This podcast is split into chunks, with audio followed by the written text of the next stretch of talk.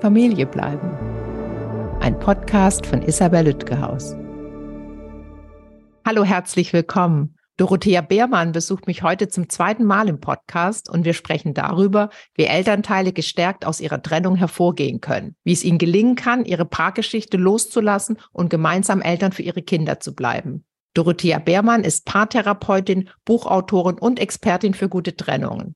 Sie hat den Ratgeber Die sieben Phasen des Loslassens geschrieben und ist mir heute aus Hamburg zugeschaltet. Moin Dorothea, schön, dass du wieder da bist. Hallo Isabel. Ich freue mich sehr, dass wir zum zweiten Mal gemeinsam einen Podcast aufnehmen. Und zwar ging es ja in unserer ersten Folge, die wir natürlich in die Show Notes stellen, darum, wie Elternteile, die merken, dass sie sich eigentlich trennen wollen, ähm, die Trennung dann tatsächlich auch wagen, also wie sie mit ihren Sorgen und Ängsten umgehen. Und heute spulen wir ein Stück vor, so gesehen chronologisch, und reden darüber, wie es nach der Trennung weitergehen kann. Und du hast dazu ja die sieben Phasen des Loslassens entwickelt, so heißt ja auch dein Buch. Ähm, was steckt für dich dahinter? Was waren deine zentralen Überlegungen, dieses Buch zu schreiben, dich mit dem Thema zu befassen? Mhm.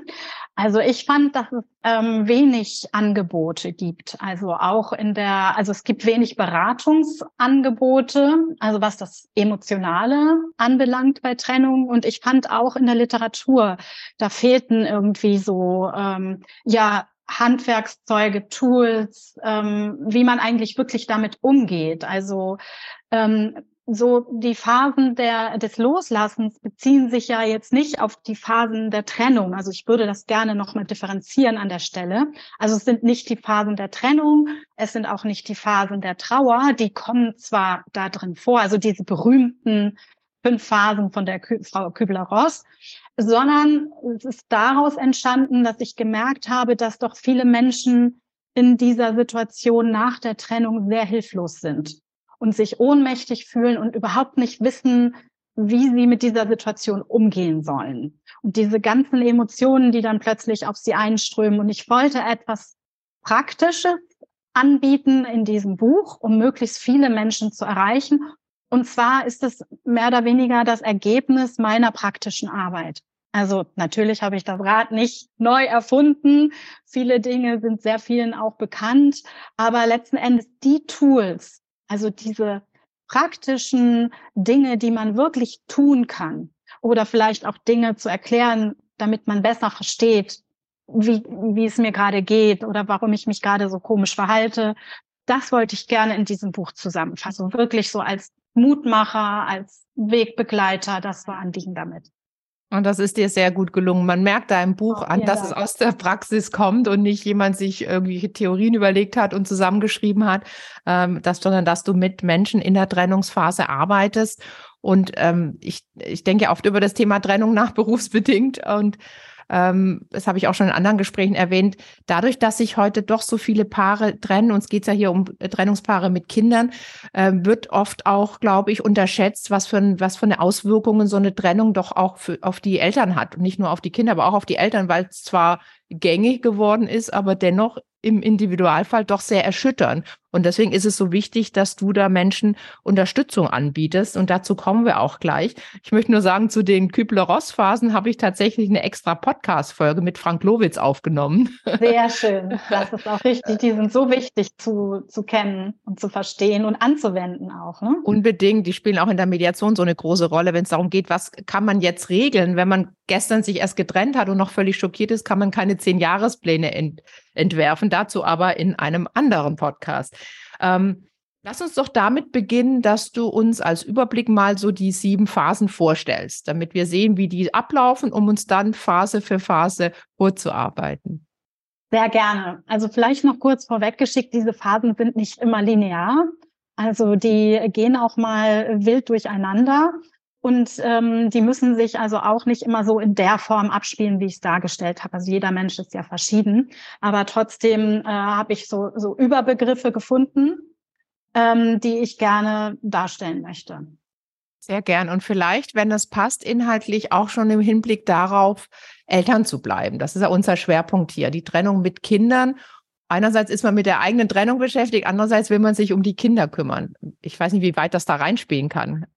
Ja, das ist total wichtig, was du sagst, weil letzten Endes geht es ja darum, wenn ich selber ähm, weiß, was mit mir passiert und ich bin in der Lage, mit diesen Emotionen, mit diesen schwierigen Emotionen bei Trennung umzugehen, dann kann ich ja auch viel besser für mein Kind da sein oder für die Kinder. Wie kann ich für die Kinder da sein, wenn ich selber völlig aufgelöst bin, der Boden äh, tut sich auf, also ich bin total äh, von der Rolle, was ja auch ein Stück weit normal ist. Aber ähm, ich kann nicht äh, für jemanden Verantwortung übernehmen, wenn ich das für mich selbst nicht tue. Insofern äh, ist das mit diesen sieben Phasen mein Anliegen. Ja, dann erzähl mal. Ja, also es geht ähm, mit der Phase eins los, den Schock der Trennung überwinden. Das ist vor allen Dingen für diejenigen gedacht, die ähm, überraschend äh, von der Trennung ähm, erfahren haben, die vielleicht, also wir sagen ja immer verlassen wurden, ein bisschen in Anführungsstrichen, weil das ja immer so dieses Opfer- und äh, Täterrolle äh, so betont, aber wir sagen es jetzt einfach mal. Ähm, also für die, die nicht mit der Trennung gerechnet haben, für die ist der Schock am größten. Äh, und ich sage trotzdem auch für die Paare oder für diejenigen, die sich viel über Trennung unterhalten haben, wenn dann jemand die Trennung ausspricht, ist es immer ein Schock. Punkt. Also wie komme ich über diese Schockphase hinweg? Die zweite Phase des Loslassens ist äh, der Umgang mit den negativen Emotionen. Darüber werden wir ja heute äh, hauptsächlich sprechen, weil das erlebe ich immer wieder. Diese Hilflosigkeit angesichts dieser heftigen, heftigen Emotionen, die einen so richtig schütteln und rütteln und mit dem ich, mit denen ich überhaupt nichts äh, anzufangen weiß oder Angst habe davor. Also wie gehe ich damit um?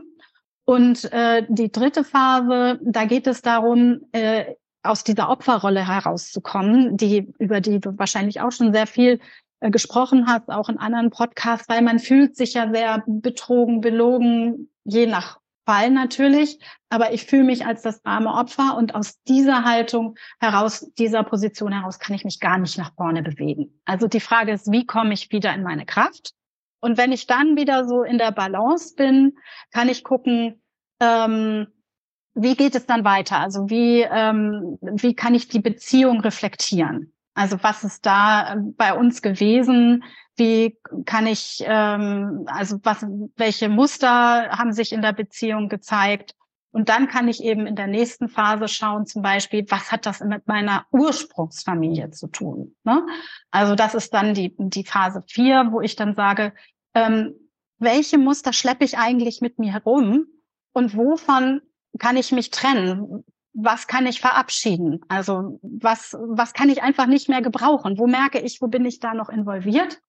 Und ähm, in der Phase 5 geht es darum, das Gute zu bewahren, weil viele Trennungen, die äh, ganz böse zu Ende gehen, ähm, da kommt das Gute überhaupt nicht mehr vor. Und gerade wenn man Kinder hat, dann möchte man ja auch das Gute bewahren aus der Zeit, damit die Kinder das auch spüren wirklich. Also was war gut an der Beziehung? Und äh, dann die Phase 6, die mir immer super am Herzen liegt, ist, sich richtig zu verabschieden. Also sprich, äh, wir haben das ja in unserer Kultur nicht mit einem Ritual, wenn es geht. Und ähm, wirklich so einen guten Abschluss zu finden. Da gehört auch rein, sich zu verzeihen, dem anderen zu verzeihen. Schwieriges Thema, gerade wenn es Betrug äh, gab oder Lügen, Affären. Um dann nachher in der Phase 7 wirklich wieder neu durchzustarten. Also da geht es darum, äh, sich wieder neu zu entdecken. Das muss nichts Großartiges sein. Also man muss jetzt nicht alles ändern, aber es ist doch immer wieder eine Chance zu gucken, was kann ich jetzt in meinem Leben neu sortieren? Was möchte ich äh, anders machen? Wie möchte ich mich entwickeln? Was kann ich daraus lernen, damit ich letzten Endes das wirklich gut für mich abschließen kann und vielleicht in der Phase auch schon mal gucken, ähm, ob ich jemand Neues kennenlernen möchte. Sehr schön. Vielen Dank für den Überblick, Dorothea. Lass uns vorne anfangen bei der Phase 1 nochmal ein bisschen in die Tiefe gehen. Wir wollen heute ja schwerpunktmäßig 1 und 2 besprechen und dann schauen wir, wie es weitergeht, wie weit wir kommen. Und äh, zum Glück gibt es ja im Herbst neue Folgen. Sehr gerne. mit, dir, mit dir dann auch sehr gern. Lass, erzähl mir mal, wie die Phase 1 ähm, ähm, abläuft und was diese kennzeichnet und natürlich interessiert mich auch sehr, du hattest es schon angedeutet, welchen Unterschied macht es, ob ich mich getrennt habe oder ob ich getrennt wurde oder ob man sich einvernehmlich getrennt hat. Gibt's ja auch. Dass man einfach sagt, ja, jetzt nach 20 Jahren Ehe ist irgendwie die Luft raus und lass doch mal jeder so getrennte Wege gehen. Solche Fälle gibt's ja auch. Ähm, das sind wahrscheinlich die entspanntesten. Aber es gibt natürlich auch die, wo einer, wie du eben sagst, völlig überrascht wird von der Trennung und möglicherweise neuen Beziehung. Äh, und die Person, die sich trennt und mit oder ohne neue Beziehung hat oft auch ähm, ihre Themen. Für die ist es auch nicht nur einfach. Absolut. Also fangen wir mal mit der angenehmsten, in Anführungsstrichen, Variante an. Das ist die, die du vorhin erwähnt hast, die einvernehmliche Trennung. Ähm, ich kenne da sehr wenige Beispiele, weder aus meiner Praxis noch aus meinem Freundeskreis. Ich weiß nicht, wie dir das geht, ähm, wo sich wirklich ein Paar hinsetzt und sagt, du weißt du was, lass uns lieber trennen. Also nur mal eine Frage an der Stelle. Äh, kennst du das auch? Also wie ist das? Wie erlebst du das? Also ich erlebe das so gut wie gar nicht. Die kommen vielleicht auch nicht zu mir, weil sie keine Not haben. Äh, zu mir kommen die tatsächlich und ich habe eins meiner Lieblingsbeispiele und damit auch Lieblingsbücher ist äh, zwei, unser Kind hat zwei zu Hause. Bei denen lief das tatsächlich so, dass die sich einvernehmlich getrennt haben und das mit unter anderem mit ein Grund war, warum die das danach so gut hinbekommen haben mit ihrer Tochter im Wechselmodell. Wie also, schön. Und, das höre ich natürlich immer gerne. Und eine Elternfreundschaft, wirklich eine Elternfreundschaft etabliert. Mit denen habe ich auch eine Podcast-Folge aufgenommen, eine meiner Lieblingsfolgen, weil die, man spürt diese Freundschaft. Und äh, da haben die ganz viel an sich gearbeitet, aber hatten durch diese einvernehmliche Trennung wahrscheinlich auch gute, gute Startvoraussetzungen. Ja, das ist doch wunderbar. Also ich glaube, mit diesen einvernehmlichen Trennungen, die können die Phase 1 äh, überspringen, weil das wird kein Schockzustand sein, weder für den einen noch für den anderen wenn sich jetzt jemand trennt, hast ja vorhin gesagt, wo ist da der Unterschied? Wenn sich jemand trennt, dann ist auch für die Person die Schockphase nicht so relevant.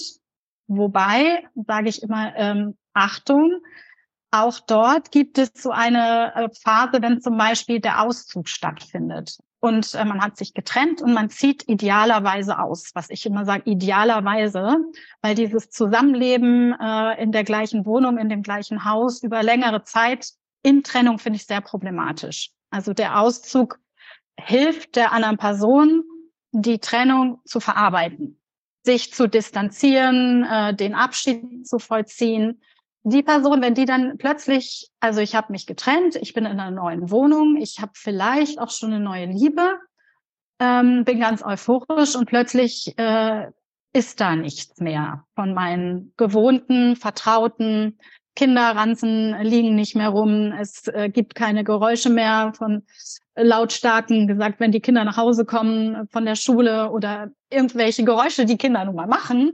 Und diese ganzen Routinen, und Gewohnheiten fallen plötzlich weg. Dann kann es auch sein, dass dann zeitverzögert, das erlebe ich zumindest häufig, nochmal so eine Schockphase kommt, in der man denkt, oh Gott, was habe ich da bloß gemacht? Und äh, es geht mir schlecht, ich bin äh, traurig, ich bin, äh, ich fühle mich einsam, obwohl ich die Trennung wollte. So, also das würde ich mal als abgemilderte Schockphase äh, bezeichnen.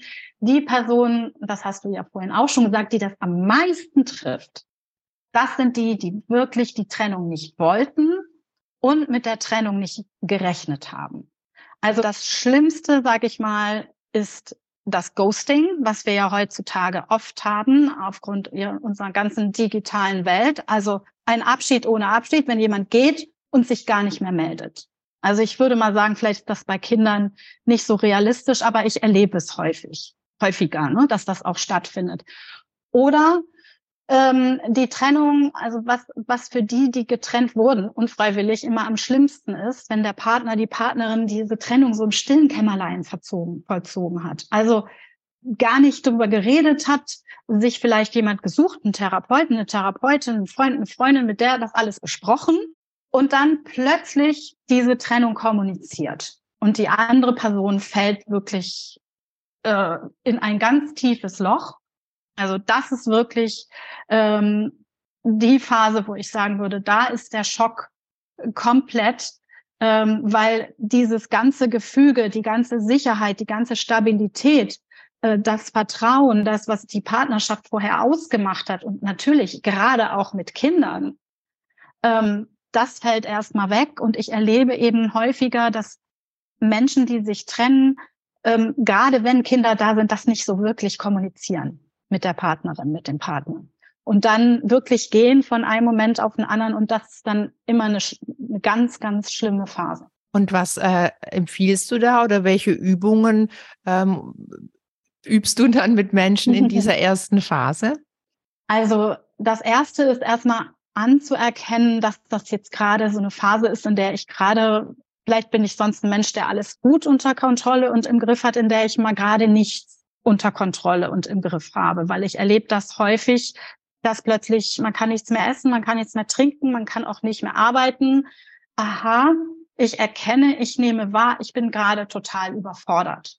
Und das Erste, was ich dann sage oder frage, ist, welche Hilfsangebote äh, stehen dir ihnen zur Verzü äh, Verfügung? Also sprich, bloß schnell jemanden organisieren, das kann auch per Telefon sein oder dass man eine Freundin, ein Freund, der oder die da ist. Die über die, also die erste Zeit ist ja wirklich die schlimmste emotional. Da geht gar nichts mehr.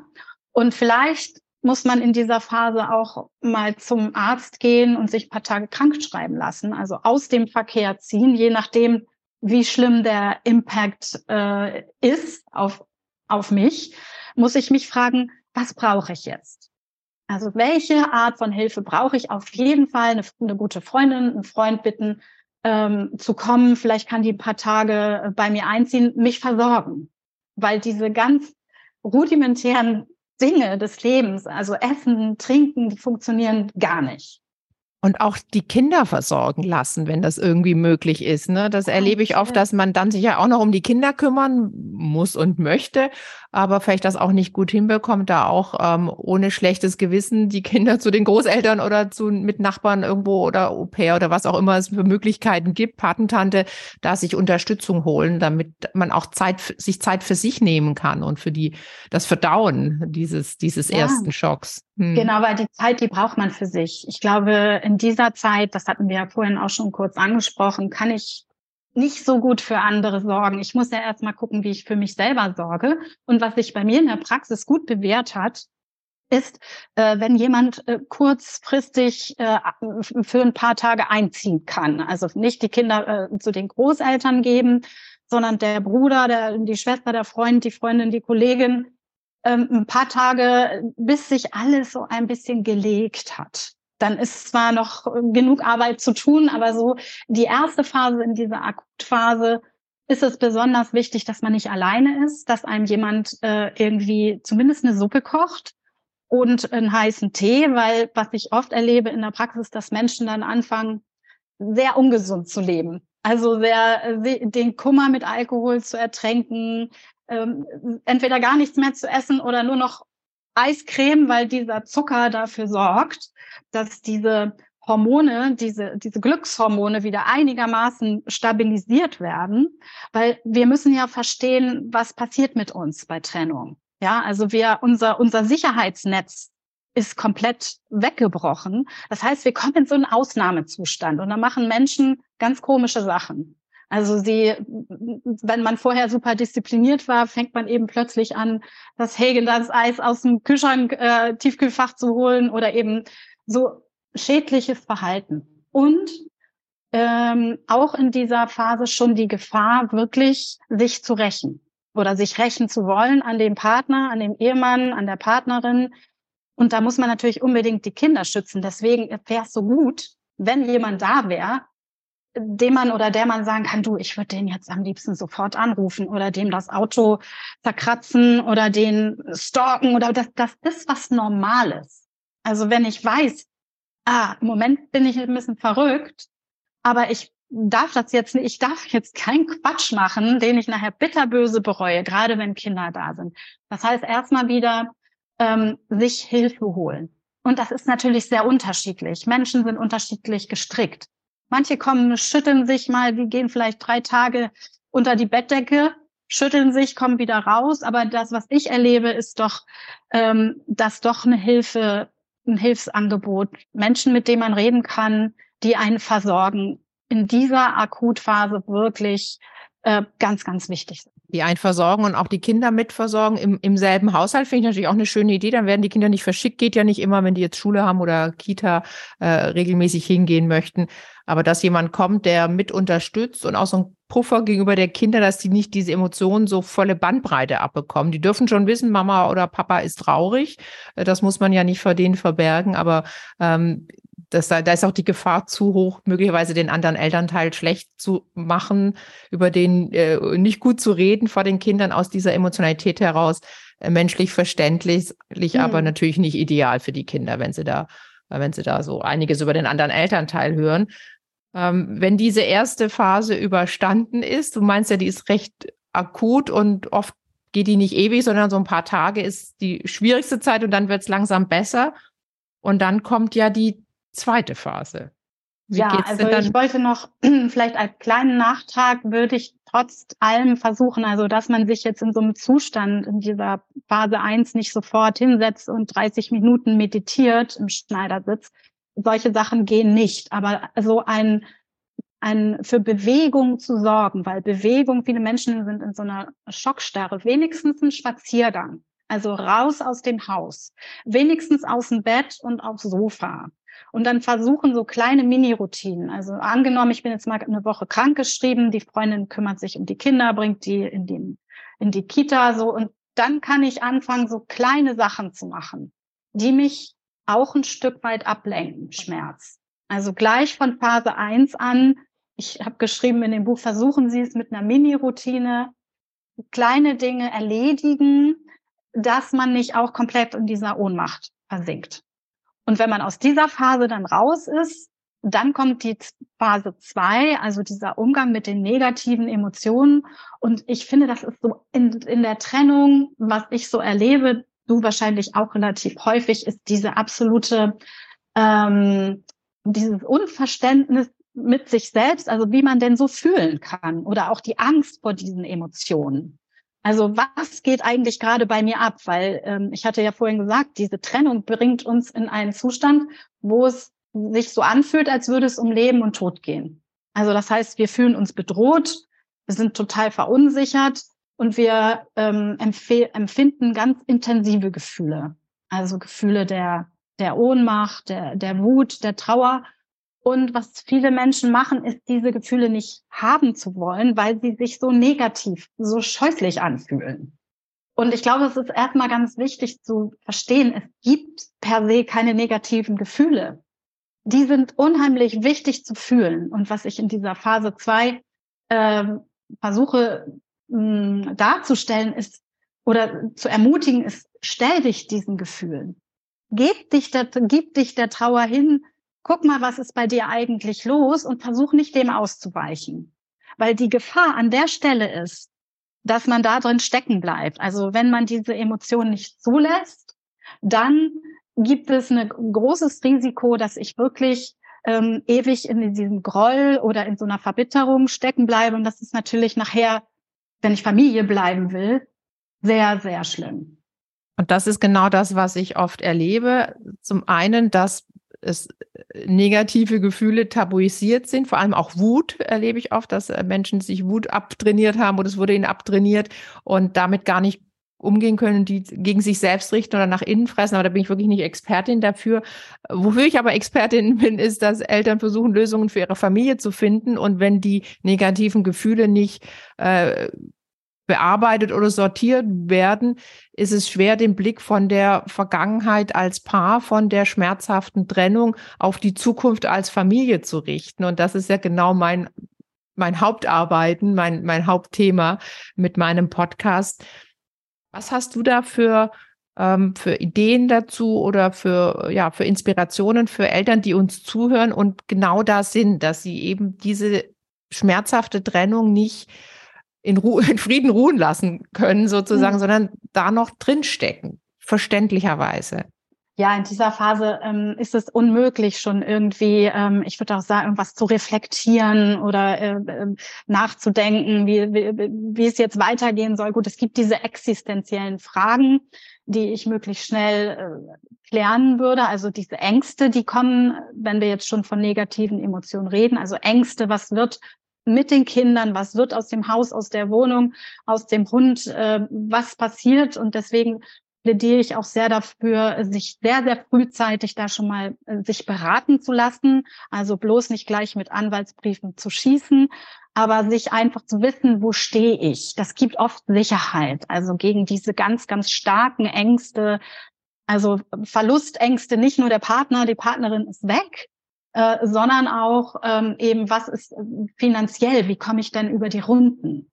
Und äh, das würde ich Eltern oder äh, ja auf jeden Fall raten. Holt euch äh, rechtzeitig ähm, da auch ähm, Hilfe, kompetente Hilfe, die euch dann auch ein bisschen beruhigt und sagt hier, also, weil oft höre ich, ja, er könnte mir die Kinder wegnehmen, ich sehe die nicht mehr und ich sage dann immer, äh, jetzt äh, beruhigen Sie sich erstmal und, und das ist in unserer deutschen Rechtsprechung nur in ganz, ganz seltenen Fällen äh, da bist du mehr Expertin als ich, möglich, aber ähm, unsere Rechtsprechung ist doch eigentlich so in die Richtung, dass jeder Elternteil die Kinder sehen kann und auch sehen soll. Also die Ängste äh, zu relativieren.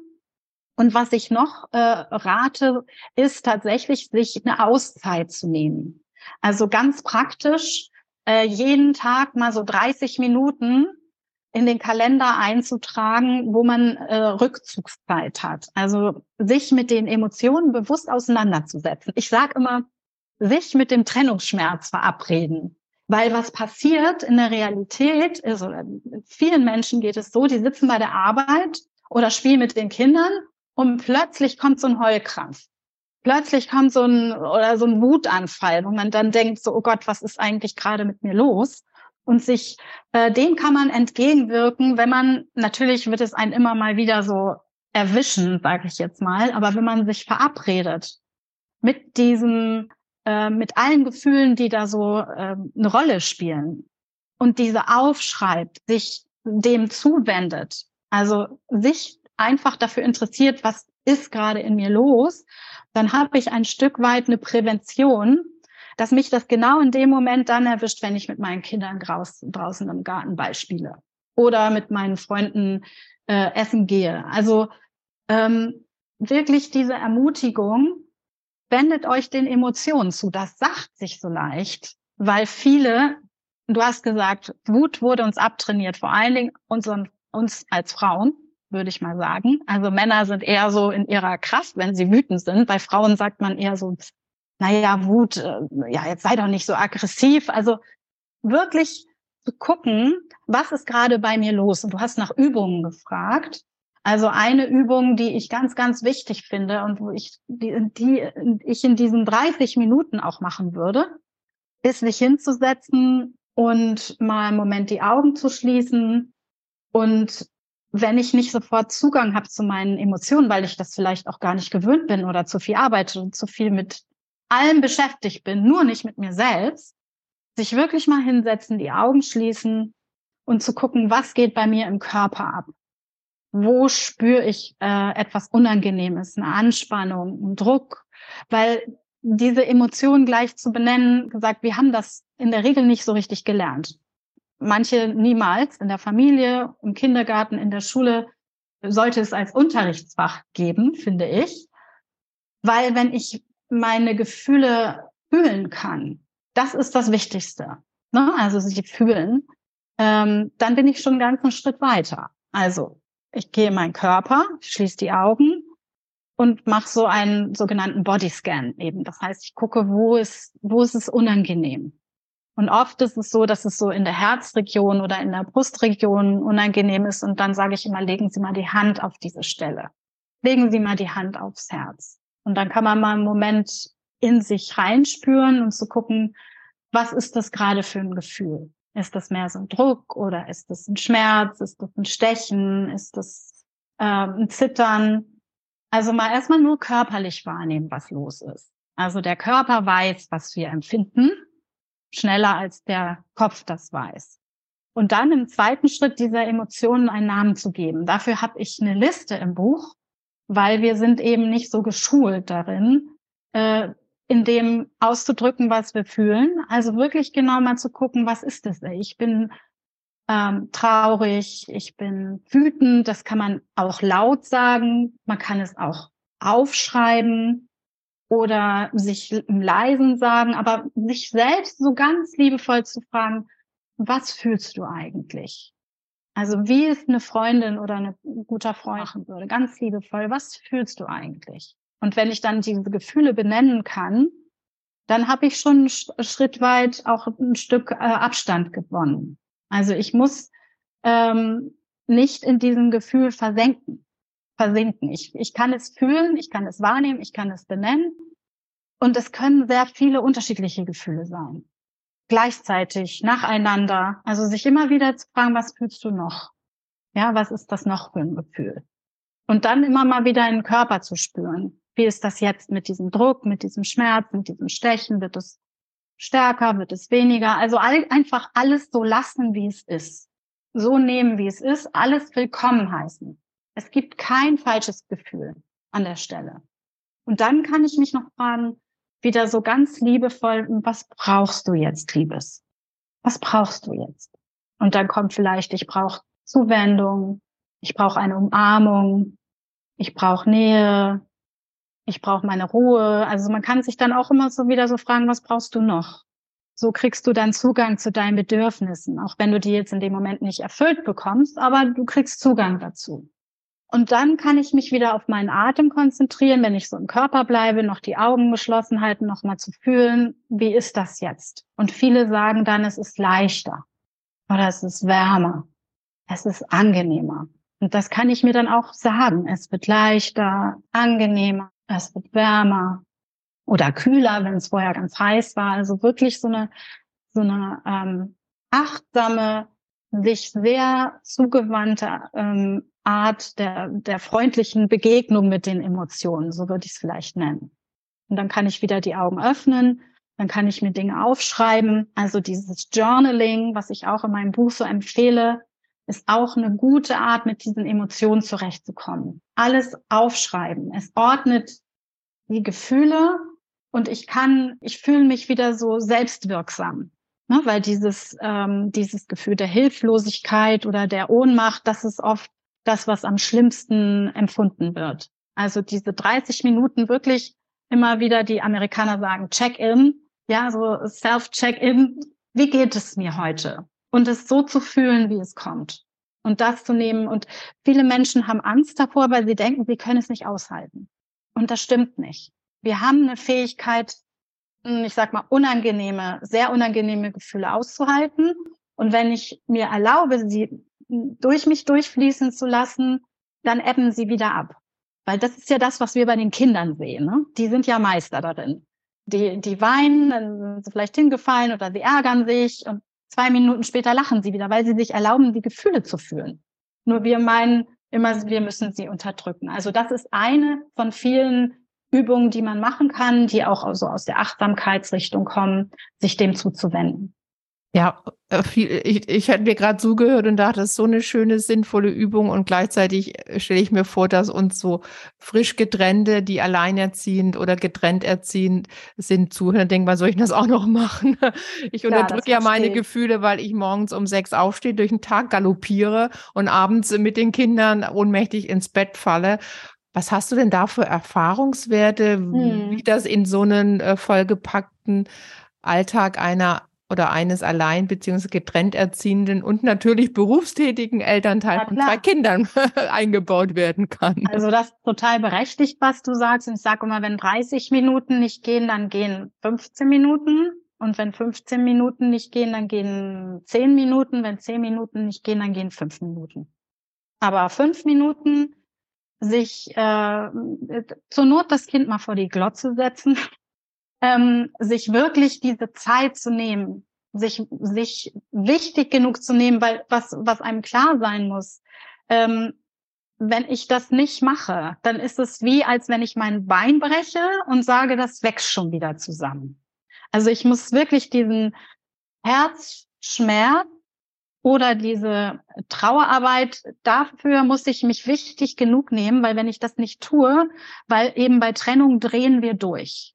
Das hat Gründe, die in unserer ähm, auch evolutionäre Gründe. Äh, wir sind soziale Wesen und wir wissen also, wenn dann plötzlich einer wegfällt, dann ist unser Überleben in Gefahr. Und wenn wir uns so fühlen, dann sind wir nicht mehr Herr unserer selbst. Also mit Kindern im Spiel heißt das übersetzt wie Gefahr. Dass ich meinem Partner, meiner Partnerin schaden möchte, weil ich mit diesem Gefühl der Wut, dieser unbändigen Wut, vielleicht auch Rachegelüste, wenn ich dem keinen Raum gebe oder dieser Trauer, dem Schmerz, weil ich will das nicht fühlen, ich will es nicht haben, weg, weg, weg, dann kommt es woanders. Und dann sage ich meinem Kind vielleicht, so nur weil dein Papa gegangen ist, bin ich jetzt so traurig oder nur weil dein Papa jetzt gegangen ist, kann können wir dies und jenes nicht machen. Also was auf, ich, es, es steht so viel auf dem Spiel. Und ich würde sagen, dieses Zuwenden zu den Emotionen ist eine Pflichtübung. Ist natürlich schwer für die, die alleine sind, ganz klar. Aber diese fünf Minuten kann ich mir eintragen. Und ich sage auch wirklich, tragt es euch in den Kalender ein. Von, keine Ahnung, das Kind ist in der Kita oder ich setze es wirklich mal vor den Fernseher einen Moment und dann nehme ich mir die Zeit. Also du ähm, sagst, das ist gut investierte Zeit, ähm, weil wenn du die dir nicht nimmst und wenn es nur fünf Minuten sind, das kann ja ein Anfang sein, man kann ja mal mit ja, fünf anfangen und natürlich. vielleicht äh, steigern, ähm, ja. Äh, fliegt es einem wann anders um die Ohren oder schadet dem Kind sich selbst wahrscheinlich sowieso. Also ähm, gutes Investment dafür vielleicht einen Wecker fünf Minuten früher stellen oder man kann Kinder wirklich mal von Fernseher setzen oder vor, und die Gefühle kommen ja App. ja. Die kommen ja, ja eh. Hm. Also das kommt ja, man kann das ja nicht verhindern. Es ist ja, ähm, es ist ja auch eine hormonelle äh, Geschichte. Also das weiß man ja auch, man hat ist überflutet mit diesen Stresshormonen. Es fehlt Serotonin. Also das ist dieses Hormon, was eben für Glück und Angststeuerung zuständig ist. Der fällt ab. Also wir müssen anerkennen, okay, ich muss jetzt was machen. Ja, ich muss jetzt was machen. Das heißt, meine Gefühle fühlen, mir Zeit nehmen, das Ganze zu verarbeiten, zu reflektieren, mir meine Notizen zu machen über meine Gedanken. Und ich sage auch ganz bewusst, schreib mal auf, was du deinem Partner, deiner Partnerin am liebsten antun würdest. Schreib es auf. Oder schreib in den Wald, wenn du eine Runde laufen gehst, aber lass es raus. Weil ähm, diese Rachegefühle, gerade wenn man betrogen wurde, gerade wenn äh, jemand anders äh, im Spiel ist, wenn es plötzlich rauskommt, dass es jemand anders gab oder auch eine, eine plötzliche Trennung, das ist sehr, sehr dieses Bedürfnis, dieser anderen Person weh zu tun, ist so groß.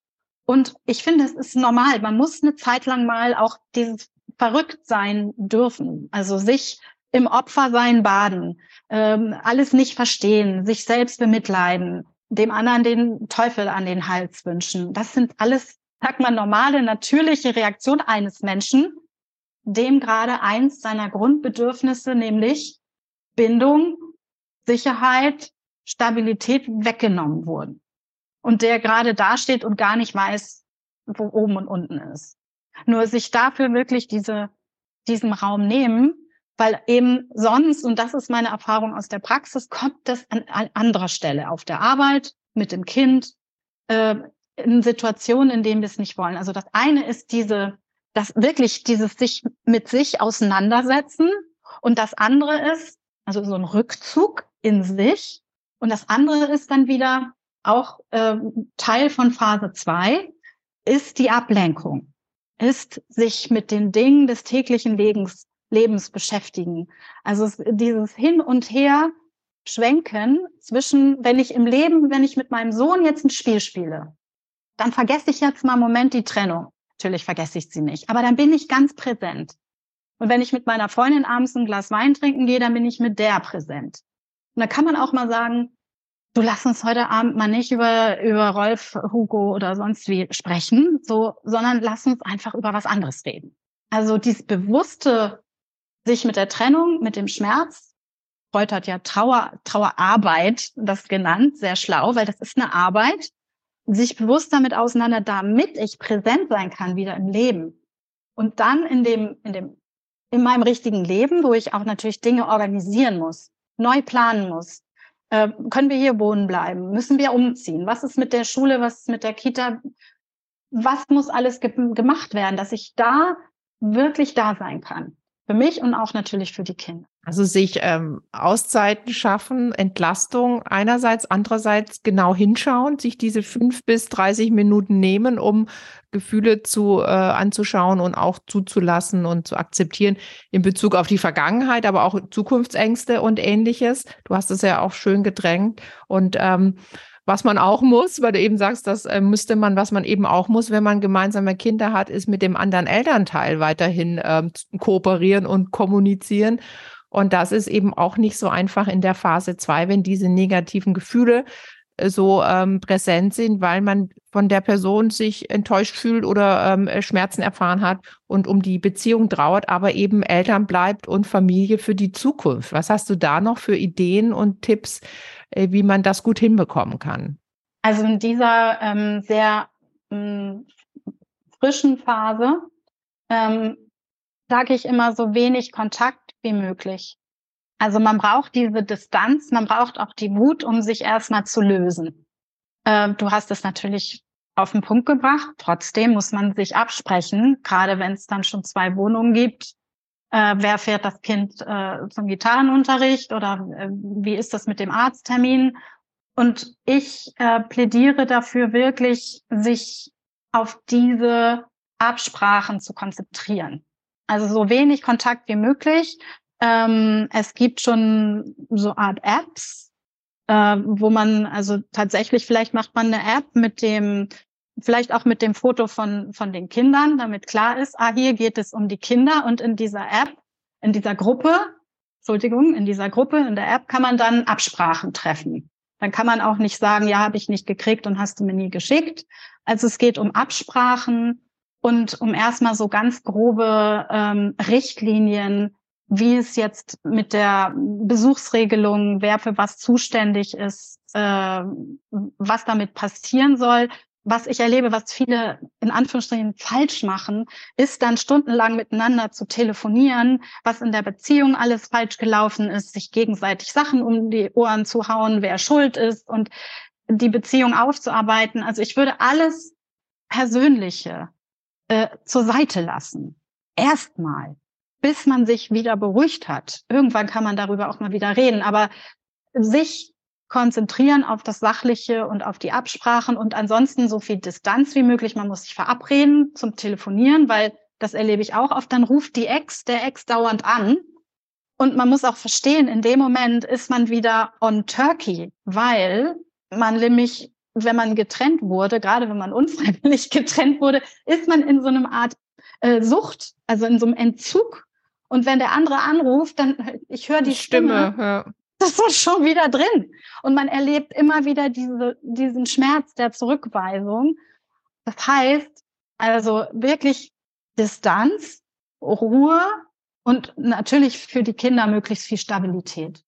Ich glaube, das ist ein ganz wichtiger Hinweis. Ihr müsst nicht telefonieren, weil ihr Eltern seid. Gott sei Dank gibt es heutzutage andere Kommunikationswege wie E-Mail und SMS, wo man sich auf die reinen Sachfragen konzentrieren kann. Wann holst du Samstag die Kinder ab oder wann darf ich diese Sonntag bringen?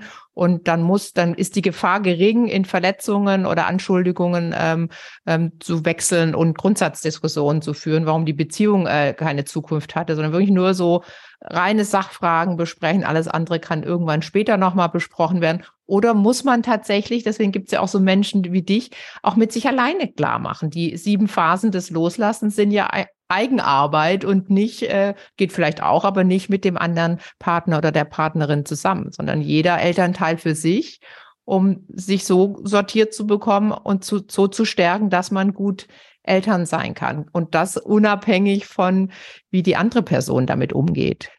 Ja, jeder hat ja ähm, eine eigene Geschichte mit der Trennung. Also vielleicht auch einen anderen Hintergrund, andere vorherige, äh, vorherige Trennung, schmerzhafte Trennung schon erlebt, vielleicht Trennung im Elternhaus. Also jeder hat damit eine andere Geschichte und jeder erlebt die Trennung auch anders. Und da hast du völlig recht. Ich finde das idealerweise macht jeder, ich sag mal immer, bei, bei mir geht es um das bewusste Verabschieden und Abschied nehmen dieser alten Form der Familie, damit man eine neue Form der Familie äh, gründen kann. Und dazu gehört, das Alte zu verabschieden. Und dieser Abschiedsprozess oder Prozess des Loslassens, wie ich auch sage, ist für jeden anders. Und äh, die Person, die geht, die ist vielleicht mehr so mit Schuldgefühlen, wenn wir nochmal bei Phase zwei und den Emotionen sind, mit Schuldgefühlen belastet, aber auch mit Trauer, vielleicht auch mit ähm, ja, Gefühl, versagt zu haben, äh, gescheitert zu sein. Also da sind auch sehr, sehr viele unangenehme Gefühle zu durchleben und jeder idealerweise geht für sich durch diesen Prozess durch. Und so kann man nachher eine Ebene finden, wo man sich wirklich, und das finde ich, muss man sich schon in Phase eins klar machen. Die Rolle der, des Vaters oder der Mutter, die wird niemals verlassen, sondern die Rolle, man verabschiedet sich äh, von dem Partner, Lebenspartner, Ehemann, Ehefrau, aber dass man die Bedürfnisse der Kinder über die eigenen Befindlichkeiten stellt und sich um sich kümmert, so wie wir das zum Beispiel vorhin gesagt haben, dieser Übung, sich selbst zuwendet, das sind, glaube ich, da so zu navigieren und zu sagen, okay, ich mache es für mich, ich gehe das, gehe da für mich durch und ich gucke trotzdem, dass ich mit dem immerhin Vater oder Mutter meiner Kinder so ein Minimum äh, Kommunikationsgewohnheiten äh, oder sowas einrichte, wie zum Beispiel mit so einer Familiengruppenchat oder wie auch immer. Das ist genau der Balanceakt. Deswegen reicht es mir auch nicht, wenn Menschen sagen, ja, wir sind älter, dann müssen wir unsere Befindlichkeiten beiseite schieben. Nee, weil die kommen, die tauchen wieder irgendwo auf, sondern die sich jeder Elternteil für sich angucken und gleichzeitig aber die Elternschaft von der Beziehung trennen, klingt super einfach, ist natürlich ganz, ganz schwer in, in Wirklichkeit. Total. Deswegen sprechen wir ja so ja. viel darüber. Hier nochmal der Hinweis, der Elternteil, der sich getrennt hat, kommt in unserer ersten Folge ja recht ausführlich vor, weil wir da ja über die Trennung an sich gesprochen haben. Also da gern auch noch mal reinhören. Die Folge steht in den Shownotes. Jetzt ähm, gucke ich auf die Uhr und ich hätte noch 500 Fragen gefühlt. Äh, wir haben nicht mehr so viel Zeit, deswegen lass uns doch ähm, die Phase 2 abschließen und vielleicht noch einen Ausblick geben auf die weiteren Phasen mit Hinblick auf das Elternsein und Elternbleiben. Was mhm. hast du mhm. denn noch zur Phase 2 erstmal, bevor wir weitergehen? Also ich glaube, ähm, es ist ganz wichtig zu verstehen, was mit mir passiert. Also das, also ein ähm, ein, eine Kenntnis dessen, was zum Beispiel auch, und das kann man ja auch zum Beispiel im Internet gut ablesen, oder auch im Buch habe ich äh, was darüber äh, geschrieben, was passiert im Gehirn bei Trennung? Wieso fühle ich mich so, wie ich fühle? Und was kann ich, weil wenn ich das weiß, was mit mir los ist, kann ich etwas tun. Also, äh, also Stichwort Empowerment. Was kann ich tun? Was gibt mir Kraft? Wie kann ich es aushalten, äh, wirklich mal zehn Minuten mich der Trauer hinzugeben, dann die Trauer abzuschließen, sagt sich jetzt so leicht, aber es geht in der Praxis um mich wieder diesen ähm, den Dingen des täglichen Lebens zuzuwenden. Also beides, die Ablenkung und der Rückzug. Und diese, die, ähm, dass ich verstehe, wie wichtig das ist, dass ich jetzt für mich sorge. Also nicht nur als, als, als, naja, viele Menschen sagen ja, das ist ja nur Liebeskummer, Trennungsschmerz, geht vorbei, komm, lass mal, sondern ich nehme mich so ernst und ich kann auch an dieser Stelle schon sagen, ich kann eine Menge über mich lernen. Ich, ich, äh, diese Trauer zu empfinden. Viele Menschen haben ja gerade Angst vor dieser Trauer. Ist eine große Fähigkeit und zeigt auch, wie tief ich eigentlich fühlen kann. Das Wichtige oder auch wirklich mal Mut zuzulassen, das zu spüren, körperlich zu spüren, mal zu schreien, sich zu erlauben, wirklich so intensiv zu fühlen. Und dann kann ich mal gucken, was, wie lebendig ich eigentlich bin. Also das, das sehe ich dann an dieser Stelle. Und dann weiß ich auch, aha, das hilft mir als Tool. Dinge ausprobieren. Kleine, kleine Einheiten, gerade so die Achtsamkeit hat da sehr schöne, ganz kleine kurze Übungen. Da gibt's auch Apps dazu, die äh, durch Übungen anleiten. In meinem Buch habe ich da auch so ein paar äh, Hinweise. Ähm, ich glaube, das sind die zentralen ähm, Aspekte von Phase 2. Dass diese mh, hm, Hilflosigkeit, die Ohnmacht, das sind, glaube ich, die, ähm, die schlimmsten Empfindungen. Also ich kann nichts tun. Er ist weg, sie ist weg. Ich will es nicht, aber ich kann nichts tun, dass ich damit um, um einen Umgang finde. Und dann noch kurz zum Abschluss, wie geht's dann weiter? Nochmal so zusammenfassend. Dann, ja, zusammenfassend geht's dann weiter. Also wenn ich mich emotional beruhigt habe, und das ist eine ganz wichtige, ähm, ganz wichtiger Punkt. Also das heißt nicht, Emotionen sind weg, aber ich weiß, aha, okay, die kommen und gehen. Die, wie so eine Welle, ne? Wie das kommt und geht. Ich habe mich aber ein bisschen beruhigt. Dann kann ich anfangen zu reflektieren. Ja, also was ist in unserer äh, Beziehung eigentlich los gewesen? Wie komme ich aus diesen, wie stelle ich mir die richtigen Fragen, die mich in meine Kraft bringen? Viele machen das nämlich so, dass sie sich entweder selbst die Schuld geben, sagen, ich habe es verbockt, ich habe es ver, versaut, ich mit mir stimmt was nicht, oder der anderen Person die Schuld zu geben. Das höre ich noch öfter. Du bist schuld, du hast alles verkehrt gemacht, du hast alles kaputt gemacht. Es bringt nicht weiter, sondern äh, es geht vielleicht wirklich darum, sich die Fragen zu stellen, die einen weiterbringen. Da liegen eben auch diese ganzen Wachstumschancen, ich sage immer das Gold. Ja, also was kann ich daraus ziehen und diese Beziehung wirklich zu reflektieren, was war da wirklich los? Damit ich wieder in die Kraft komme. Das ist der große, die große Überschrift und darum geht's in den nächsten äh, Phasen des Loslassens, bis ich dann nachher so weit bin, äh, tatsächlich diese, ähm, diesen Frieden im Herzen zu verspüren, wenn ich es geschafft habe, zu verzeihen und wirklich loszulassen. Und wie das im Detail geht, besprechen wir in weiteren Folgen. Kleiner Cliffhanger zum Abschluss. Ach, Dorothea, ist so schön mit dir, sich auszutauschen. Ich finde, dass wir uns da wirklich gut ver verzahnen in unseren unterschiedlichen ähm, Expertisen und, und Erfahrungen in der Arbeit mit Menschen, mit Paaren oder mit einzelnen Menschen. Vielen, vielen Dank, dass du dir erneut Zeit genommen hast. Jetzt hast du die Chance, noch zum Abschluss den Elternteilen, die uns zuhören, eine Inspiration, eine Idee, eine Ermutigung, was dir durch den Kopf geht, mitzugeben.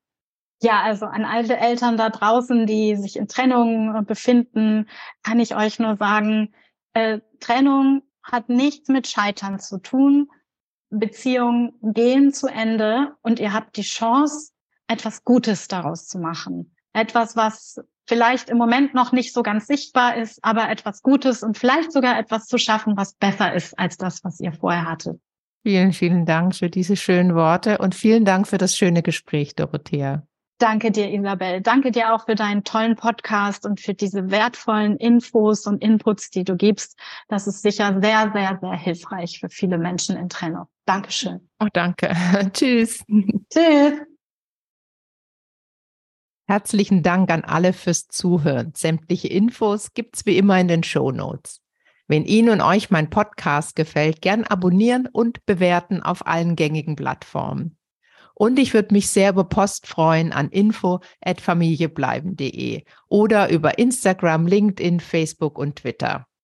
Schickt mir eure Geschichten rund um Trennung und Scheidung, gebt mir Feedback zu den bisherigen Gesprächen und ich würde mich sehr über Themenvorschläge für weitere Folgen freuen. Dankeschön. Familie bleiben ist eine nachhaltige Produktion von Spatz in der Hand.de.